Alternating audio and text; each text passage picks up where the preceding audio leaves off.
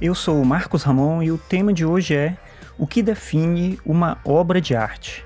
Dentro da estética, essa é uma reflexão importante porque por muito tempo se teve alguma instituição ou pessoas que eram consideradas capazes de fazer isso que definiam o que, era uma obra de arte. Para ser uma poesia tinha que ter tais características, para ser uma obra de artes plásticas deveria se usar determinada técnica, uma música tinha que ser composta de tal forma. Então, essa definição da obra de arte estava para além do artista. O artista participava do processo, naturalmente, mas não era ele que definia aquilo que ele mesmo fazia. Ou seja, em muitos casos, alguém dizia que aquilo que o artista fazia não era uma obra de arte, o que é um pouco difícil de entender, já que o próprio artista deveria definir o que é uma obra de arte. Será que esse seria o caminho?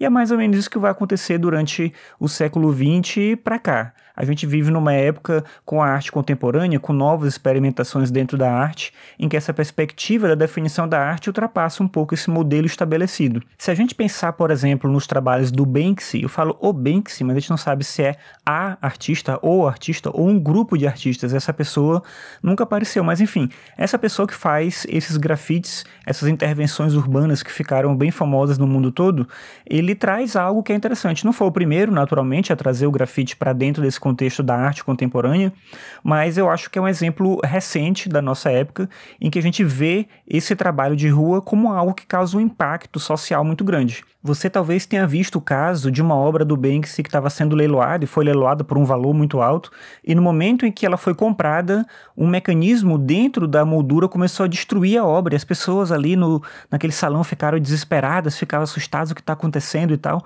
por um valor meio que maluco que se dá a determinadas obras de arte, Banks meio que brinca com isso. Ele traz uma reflexão um pouco curiosa em relação a essa definição da obra de arte, o que causa ainda um certo espanto, o que não deveria ser talvez hoje o caso. E eu digo isso porque em 1917 o Marcel Duchamp, o artista dadaísta Marcel Duchamp, trouxe para o mundo uma obra chamada A Fonte, que nada mais é do que um mictório deslocado do seu local original, que é o banheiro, para dentro de um museu. E isso causou muito alvoroço na época, porque diante da pergunta a arte é uma consequência do fazer do artista? O Duchamp responde com essa obra afirmativamente, ou seja, é o artista quem define a obra de arte. A obra de arte é aquilo que o artista diz que é uma obra de arte. Obrigado por ouvir mais essa reflexão aqui.